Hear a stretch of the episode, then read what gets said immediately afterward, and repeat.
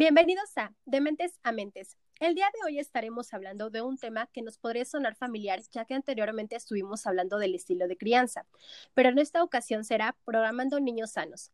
Podríamos decir que es una palabra que suena no a un hijo o que es una palabra bastante técnica. Pero nuestra invitada del día de hoy nos va a resolver esta duda, justo, ¿por qué programando niños sanos?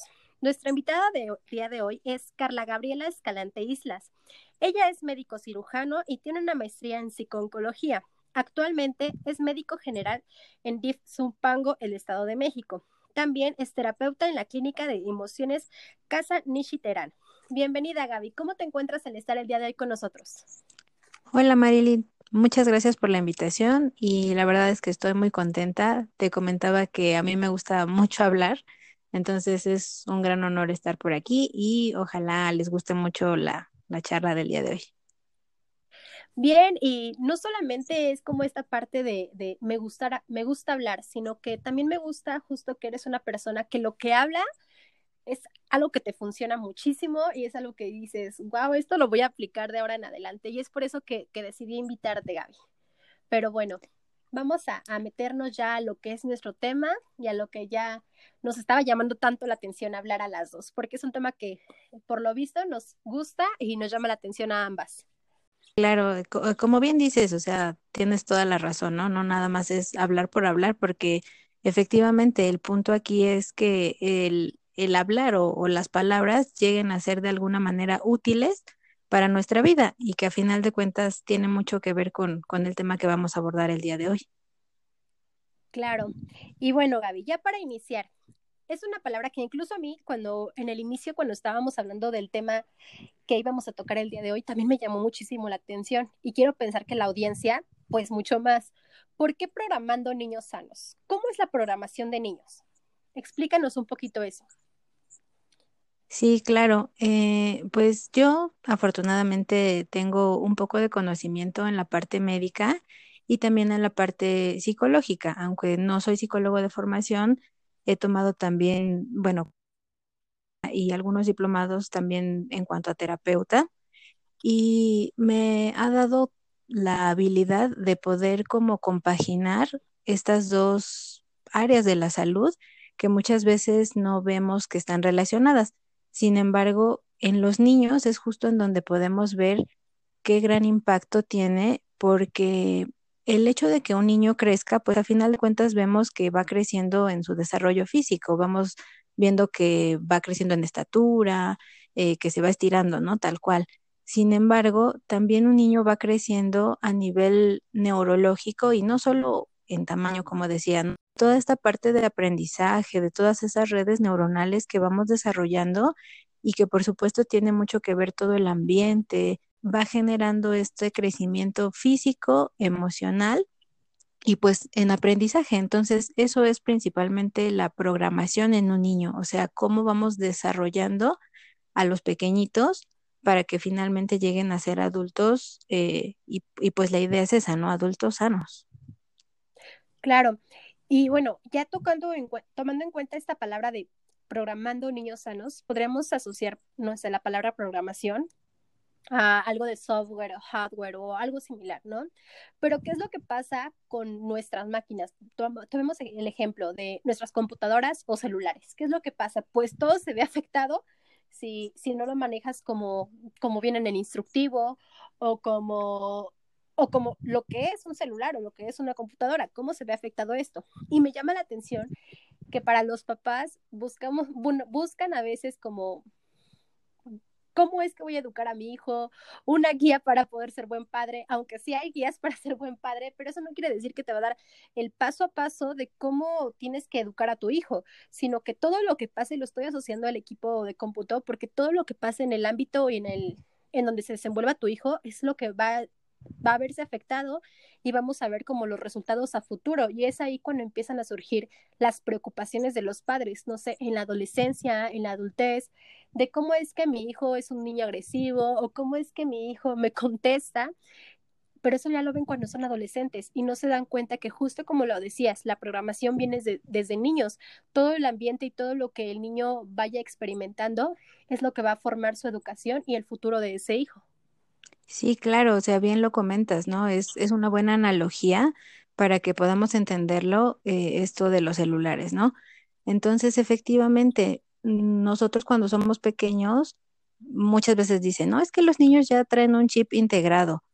Eh, de Ah, alguna manera, ajá, y de alguna manera eh, tiene una parte de cierta, ¿no? Porque genéticamente eh, los padres heredamos a los niños eh, todos los aprendizajes que entonces indirectamente toda esa información va contenida en, en cierta parte de los genes. Sin embargo, ya que el pequeño, pues digamos, está fuera, o sea, ya que es un niño, ellos justamente se van programando de acuerdo al entorno. Entonces, ese celular que en algún inicio venía pues solamente con los programas básicos, pues nosotros vamos descargándole nuevas aplicaciones y vamos cambiándole el tema y el fondo y todo eso. Lo mismo pasa con los niños, o sea, ellos ya vienen como pues de paquete ya con ciertos programas.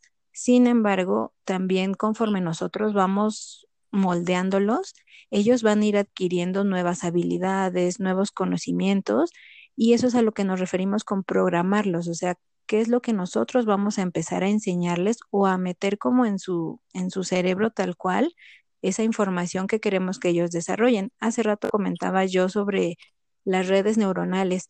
Eh, se dice, o bueno, se sabe que cuando somos pequeños es como si nuestro cerebro naciera plano. Es muy conocido que nuestro cerebro son eh, todas esas circunvoluciones, ¿no? Esos giros, esas bolitas que se, ajá, exactamente, que se ven ahí en los dibujos. Eso ya lo desarrollamos cuando ya somos más adultos, o sea, esas bolitas se van desarrollando según todo lo que vamos aprendiendo. Decía que cuando somos Ah, chiquitos, eh, nacemos con nuestro cerebro pues liso, ¿no? Un, un tanto rugosito pero todo eso que vamos aprendiendo es lo que va a dar esa forma al cerebro que ya conocemos, como en los dibujitos. Oye, nos acabas de dar un dato muy importante que dices, wow, yo pensé que el cerebro ya era así, pero no, entonces es todo lo que aprendemos, mientras más tengamos arrugado el cerebro, más aprendizaje tenemos, Sí, ¿o cómo? sí, sí, sí, tal cual. Ah, ok. Ajá. Ok, eso llama mucho la atención.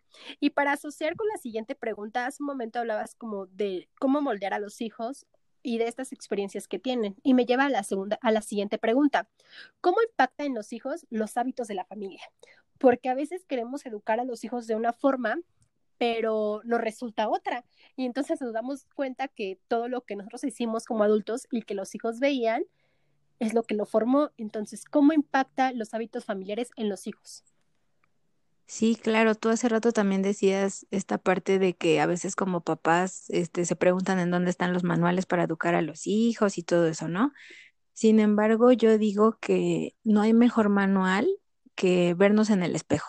O sea, a final de cuentas, nosotros como adultos vamos a ser el mejor ejemplo de un niño. Entonces, eh, hay papás que a veces quieren hacer como que lo contrario, ¿no? O sea, dicen, no, pues yo le voy a dar a mi hijo todas esas cosas que no tuve cuando era niño y que él tenga lo que yo no tuve y etcétera, etcétera. Sin embargo, o sea, al vernos tal cual nosotros frente al espejo podemos eh, o debemos también incluso, ¿no? De aceptarnos pues como somos, o sea, ya entrándonos un poco a lo mejor en esta parte terapéutica cuando alguien va al proceso terapéutico, es a final de cuentas aceptar, aceptar lo que somos y esas cosas que a lo mejor no nos gustan o no nos agradan o no nos favorecen, pues a lo mejor modificarlas. Entonces, primero lo que tenemos que hacer es como adultos darnos cuenta de, de cómo somos, ¿no? Y en base a eso, te decía, ser el, el mejor ejemplo para nuestro hijo. Entonces, todo lo que nosotros hagamos indirectamente, el pequeño lo va a ir aprendiendo. Claro, claro. Y, y por ejemplo, esto que me dices ahorita de, de como adulto aceptar lo que somos, pero por ejemplo, no sé, si queremos empezar a educar a un hijo, nos podrías ir comentando cómo es lo que podríamos hacer, o por ejemplo, tomando en cuenta el podcast antepasado que se habló de estilos de crianza, junto con lo que tú nos vas a decir ahorita, podríamos llegar a un conjunto de, ok, esto es lo que voy a hacer con mi hijo, pero un adulto puede cambiar su programación. Sí, claro, este, nunca es tarde. Entonces, eh, bueno, en esta parte de que sí, sí puede cambiar su programación, sí, eh, observándose a sí mismo y observando qué es lo que a lo mejor nos ha generado problemas en el transcurso de nuestra vida y siempre podemos crear nuevas redes neuronales. Hay mucha gente que dice, no, pues es que ya estoy grande, ¿no? O a lo mejor los, pues los adultos o los adultos mayores, no, pues es que ya no puedo aprender nada, o es que siempre he sido así, ¿no? Ajá, soy muy sí, o es que, este, no sé, ciertas características que a veces no nos gustan y bien sabemos que las tenemos, pero lo importante es, ok, ya las reconociste, claro que se pueden cambiar, o sea, se pueden modificar y formar nuevos hábitos, porque así es como funciona el cerebro. O sea, ok, el cerebro ya guardó cierta información y ya tiene automatizado ciertas maneras, ¿no? A lo mejor ciertas maneras de hablar, ciertas maneras de comer, no sé, etcétera. Ya lo tiene automatizado, pero no por eso quiere decir que ya se va a quedar ahí almacenado. Podemos, eh, tal cual, ¿no? Reescribir o formatear nuestro aparato y volver a hacer una red diferente. Y por ejemplo, ¿cómo le podremos hacer? Porque ahorita estamos hablando como de esta parte, buenos ejemplos que nos acabas de decir, como esta parte de ya sé cómo, cómo comer, ya sé cómo, cómo caminar o demás, ¿no? Pero, por ejemplo, ¿qué pasa con estos propósitos ya ahorita que nos estamos acercando en estas fechas de los propósitos de Año Nuevo? ¿Qué pasa con estas personas que como adultos queremos integrar una nueva rutina a nuestro día a día o queremos integrar un nuevo hábito y no podemos? Y ahí estamos hablando también de programación. Entonces, ¿cómo poder yo como adulto, no sé, integrar el ejercicio a mi hijo y después que, primero a mí y después que mi hijo también se dé cuenta que, que también puede integrar el ejercicio a su vida? Pero yo no estoy acostumbrado a hacerlo. Entonces, ¿cómo puedo generar esta programación de un nuevo hábito eh, de este estilo? Sí, pues mm, un poco a lo mejor en terapia, yo, yo siempre digo, y, e incluso como médico, yo les comento a mis pacientes que siempre la parte terapéutica es también como una herramienta más a la que podemos eh, recurrir cuando vemos que a veces nosotros mismos no podemos, ¿no? Es como si fuera también una medicina extra, o sea, a veces por más que comamos bien, pues sí nos necesitamos el suplemento de vitaminas. Lo mismo pasa con la terapia. Sin embargo, o sea, bueno, la terapia siempre es como una opción, ¿no? O sea, siempre va a ser una ayuda extra. Sin embargo, lo que podemos empezar a hacer, eh, yo creo que parte muy importante es como tener una motivación. O sea, tú bien dices, ¿no? Ahorita que ya viene la época de los propósitos de Año Nuevo y toda esta cuestión, a veces eh, nos planteamos este, bajar de peso y comer saludablemente, pero eh, depende qué tan grande o qué tan, tan fuerte sea esa motivación. O sea, más bien qué tan importante es esa motivación para uno, porque a lo mejor nada más es como una motivación, por así decir, superficial, ¿no? Pues es que quiero comer sano o quiero hacer ejercicio por, por verme bien. Entonces, creo yo que la mayoría de los papás, sus hijos son una motivación muy grande. Entonces, si lo que tenemos pensado hacer o este propósito que vamos a lograr, nuestra motivación es darle una vida sana a nuestros hijos o una buena vida a nuestros hijos y no me refiero con buena vida a tener dinero o a la cuestión económica, exactamente, ¿no? Sino una buena calidad de vida. Entonces, esa podría ser, no sé, eh, quizá una motivación para que como papás empecemos a crear nuevos hábitos, bien lo dices, primero yo y después pues hacia nuestros hijos. Claro, y sí, es algo que me llama la atención porque muchas veces como adultos, eh, y justo que tú tomaste en cuenta ese tema porque podremos hablar de la educación de nuestros hijos, pero ¿qué pasa cuando yo quiero formar una educación, pero no me gusta lo que soy como adulto?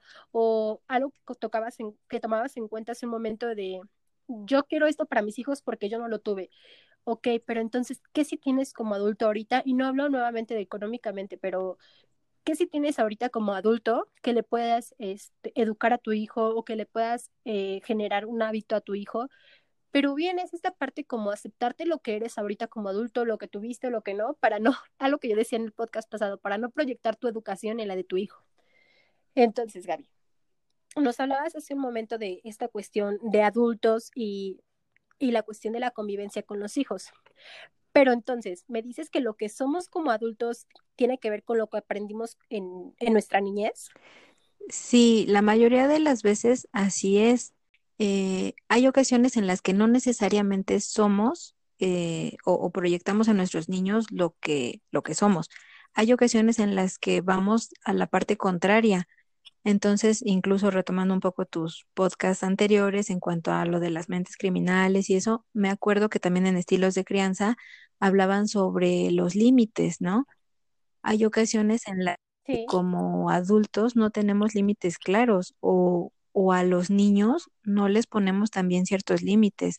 Me ha pasado también que últimamente he visto también muchos papás que me dicen es que ya no sé qué hacer con mi hijo, ¿no? También ahorita en esta época de pandemia y, y, sí, ajá, y con todo esto de las escuelas y todo eso en línea, ya ellos no saben a veces cómo, pues cómo controlar, por así decir, a sus hijos. Y pasa esto precisamente porque no sabemos poner límites, o sea, de hecho, creo que ya hablaban sobre eso, ¿no? Sobre límites rígidos, rígidos y, y flexibles, todo eso. Sin embargo, o sea, es que el hecho de ser muy permisivo tampoco quiere decir que seas un gran padre o un buen padre Claro. tampoco es aquel que no pone límites. Entonces, siempre hay que tener como un equilibrio en la educación y en la crianza de los niños.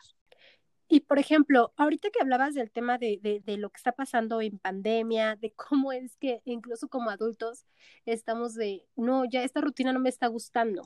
¿Cómo generar una convivencia sana con los hijos y enseñarlos a que ellos también pueden generar una convivencia sana sin adultos? ¿Cómo se podría realizar eso?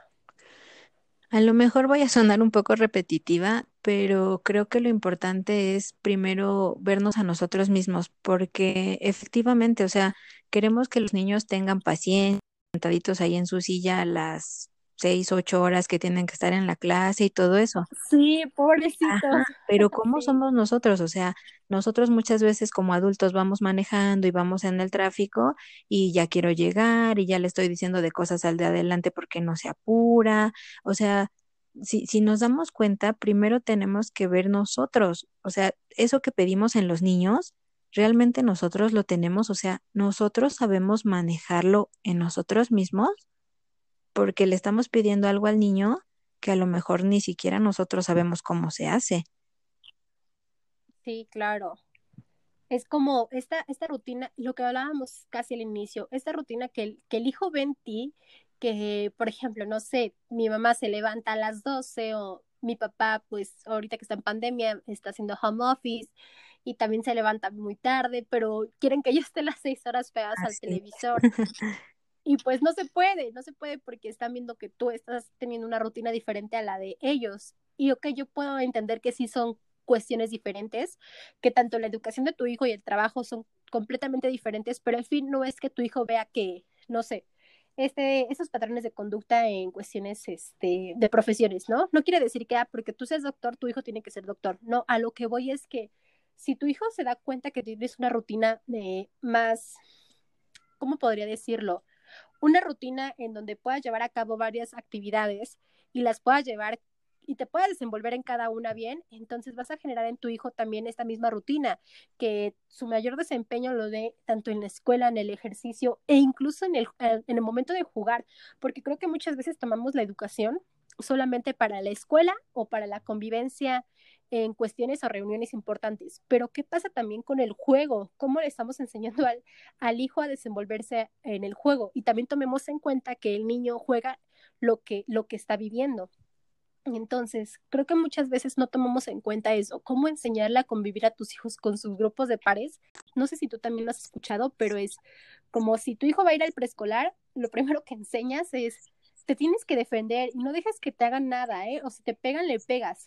Y ese tipo de, lenguaje que les estamos involucrando a los hijos en lugar de, de poner límites, como bien lo tomabas en cuenta hace un momento, de los límites que se llevan a cabo con los hijos.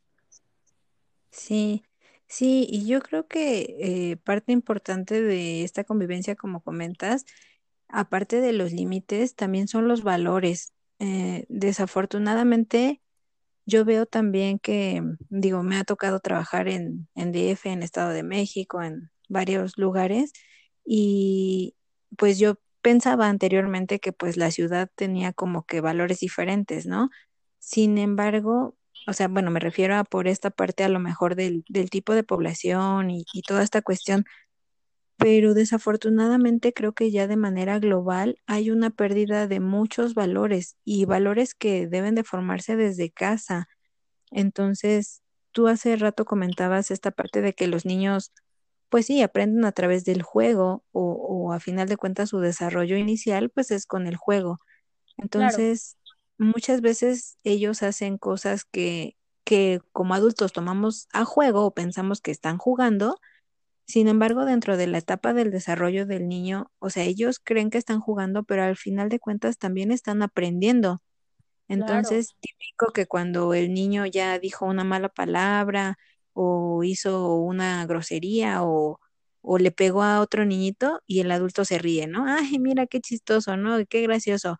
Pero desde ahí el niño se va programando y va pensando que esa manera de actuar es la correcta. Entonces, creo que, como decía, esta parte de los valores, pero sobre todo la congruencia, o sea, no pensar que como está chiquito se le puede permitir todo, o sea, empezamos a formarlos desde pequeños, entonces, ser congruentes con lo que les estamos enseñando desde un principio hasta cómo vamos a querer que sea como adulto y ser congruentes con lo que yo hago. claro, y, y me llega a la mente un, un suceso que apenas pasó, tiene muy poquito con un paciente. Mi paciente es un niño, eh, se invitó a su familia a jugar y tuvimos una dinámica de juego y mediante el juego hubo insultos como, no con palabras altisonantes, pero sí como, ah, burra o ay, qué mensa. Y ese tipo de palabras y su dinámica mediante el juego fue con esto. Y algo que se le enfocó a los papás es como, ahorita es mediante el juego, pero más adelante se va a dar cuenta que, que puede faltarles al respeto a ustedes como adulto y que Sí, también es una forma de comunicarse entre ustedes. Y ya no, ya no nada más va a ser como mediante el juego, sino también su día a día va a ser la comunicación así, burro, menso y con otros insultos e incluso subir como de gravedad en los insultos que le puede, que le puede decir a otra persona.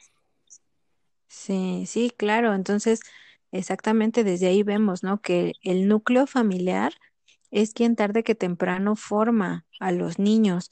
Entonces, habrá también a lo mejor mamás que pues procuran eh, inculcar en el niño ciertos valores, ¿no? Pero una cosa es lo verbal, o sea, lo que le dices al niño y pórtate bien y saluda y no digas mentiras y toda esa cuestión, pero ¿qué es lo que realmente está haciendo la mamá, ¿no? O sea, aparentemente el niño le dice no digas mentiras y saluda y respeta pero si la mamá está hablando mal de la suegra y si está hablando cosas de la vecina, o sea, Le por eso que le también yo diga al decía, abonero que no está ella. exactamente, Sí, exactamente. claro. Entonces, por eso, ¿no? O sea, la congruencia, o sea, el pequeñito es tan receptivo, o sea, ellos, como decía hace rato, ¿no? Vienen con su cerebro liso, vacío, entonces todo eso que ellos van viendo, escuchando, o sea, todo eso se les va grabando en su cabeza, en su cerebro, en sus redes. Entonces, por eso es muy importante que como adultos estemos alerta de todo lo que estamos haciendo. Me ha tocado que muchas veces dicen la mamá, o sea, la mamá está echando el chisme ahí con, con la comadre, todo esto, ah, y la comadre, ¿no? Pero ahí está el niño, no sé, ah, está chiquito, él no sabe o él Ah, no sí. entiende.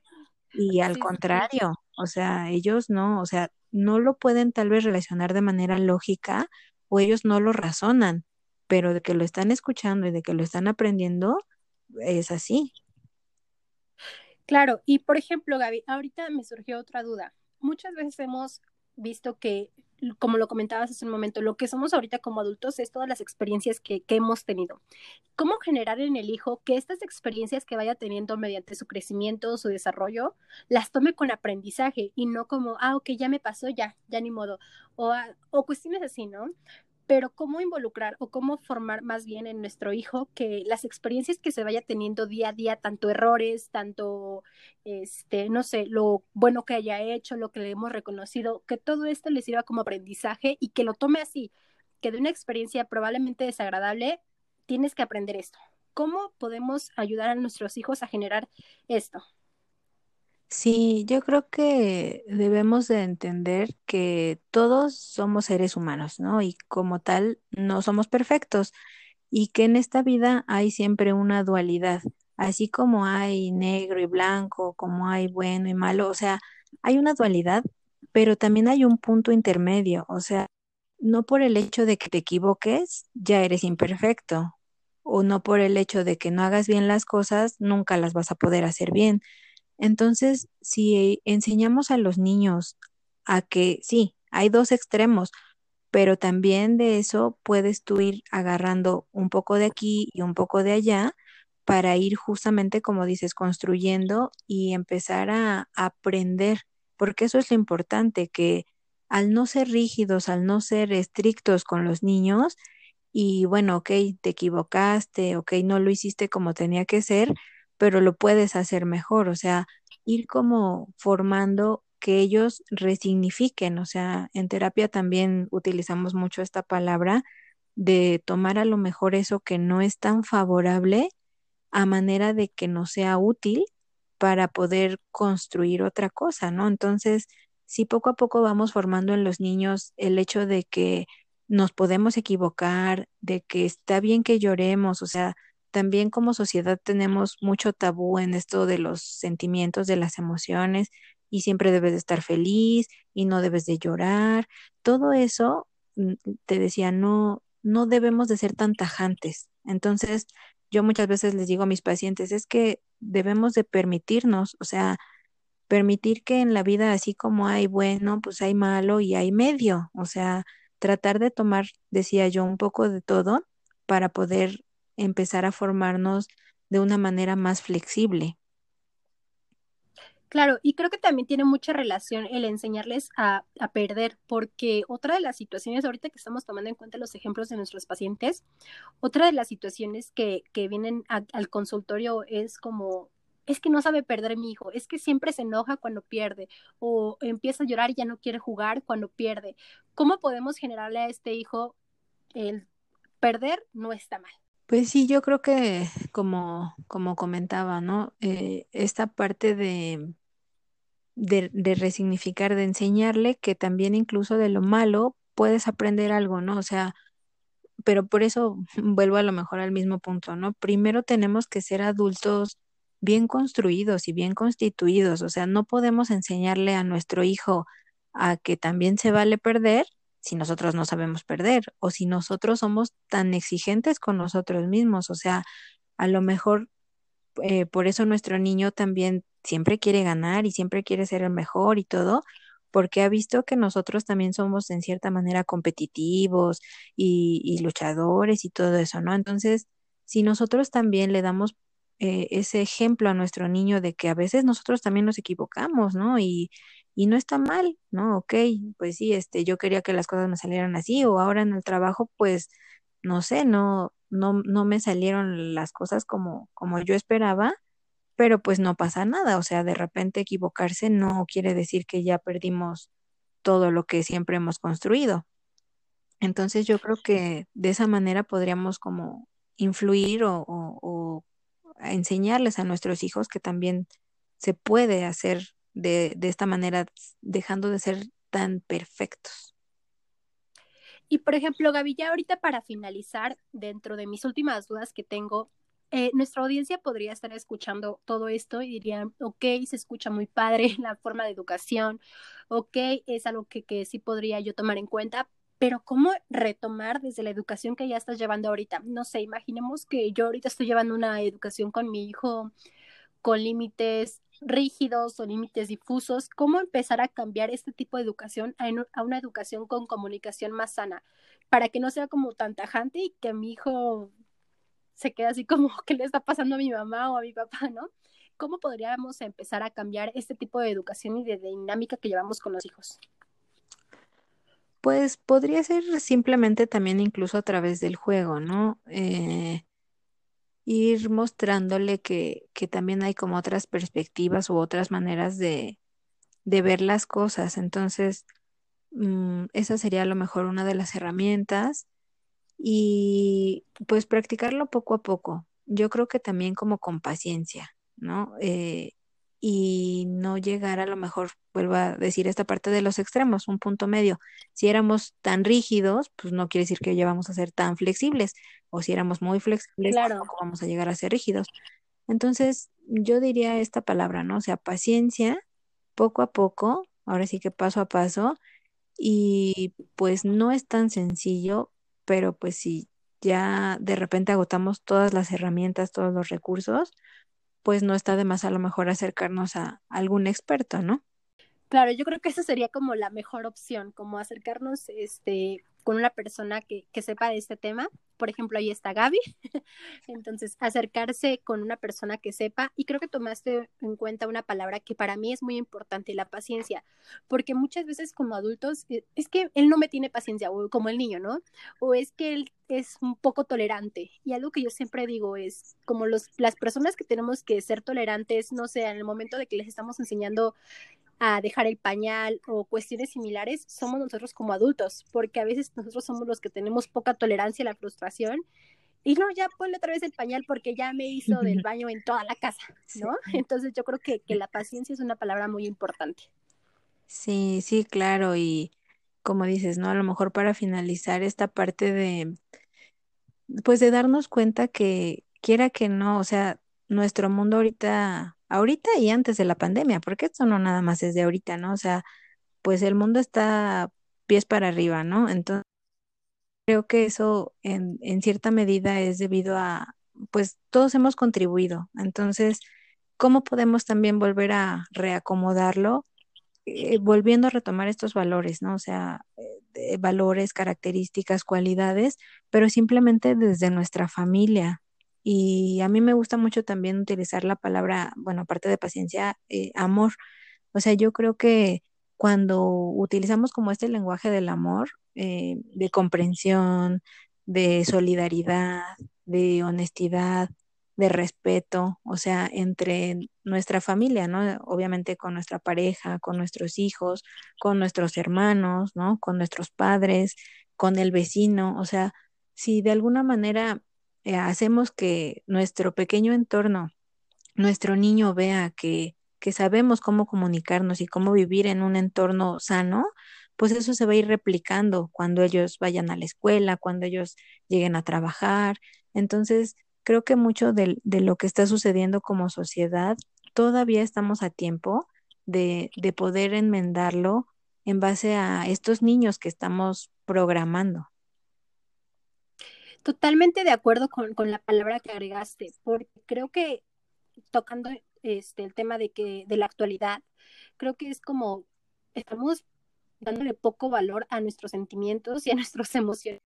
Como adolescentes, no demostrar el amor hacia otra persona porque nos pone en una situación vulnerable y no, o sea, realmente cuando existe tu cuando no sé, das a conocer tu sentimiento, pero también conoces cómo poner límites, creo que es algo más saludable que ponerte en una situación vulnerable en solamente puro amor o en una situación más difícil como no te muestro ningún sentimiento y soy una persona totalmente agresiva o totalmente, este, no sé, diferente a lo que es mostrar el sentimiento. Y creo que es algo importante que, que, que te agradezco que hayas tomado en cuenta, porque muchas veces para la educación del hijo solamente tomamos en cuenta que se porte bien, que haga caso, pero no el demostrar que, que amas a alguien, demostrar que, que te enojó también aceptable, eh, que te enojó tal situación, pero obviamente demostrando tus sentimientos y emociones de una manera adecuada, porque no porque te enojes significa que vas a explotar.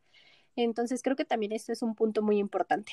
Sí, y creo que sería a lo mejor un, un buen tema para próximo podcast, este del amor, ¿no? O sea, el amor es una palabra muy grande, o sea, quiera que no engloba muchas cosas y, y esta parte de los límites también, o sea, ser amoroso y dar amor no es permitir todo, pero sí es claro. para mí como que una parte muy importante que es básica en, en esta parte de la, de la educación, porque como dices, o sea, hablar con amor a los hijos y enseñarles amor a ellos, pero, decía yo, ¿no? O sea, con ciertos limitantes o con ciertas pues reglas también, o sea, también en el amor hay, hay reglas y, y, muchas otras cosas que se podrían hablar del amor que ojalá en algún otro podcast se pudiera retomar. Bueno, Gaby, ya te, ya te comprometiste, ya. La audiencia te va a escuchar de que ya te comprometiste para llevarlo a cabo, ¿eh? Bueno, yo con gusto. Bueno, Gaby, perfecto. Te agradezco que hayas estado el día de hoy con nosotros y espero que te la hayas pasado muy bien con esta charla que tuvimos y que nos hayamos aportado ambas y le hayamos aportado algo a la audiencia. Sí, yo, yo muy gustosa de estar por aquí, Marilyn. Te agradezco mucho la invitación y pues ojalá a la audiencia le haya gustado esta, esta pequeña plática. Muchas gracias, Gaby. Y recuerden, esto fue De Mentes a Mentes. No olviden seguirnos en nuestras redes sociales como Facebook e Instagram, en donde nos encuentran como Asociación Psicológica Integral. También recuerden mandarnos todas sus dudas y comentarios, aportaciones y demás que tengan. Esto fue De Mentes a Mentes. Hasta luego.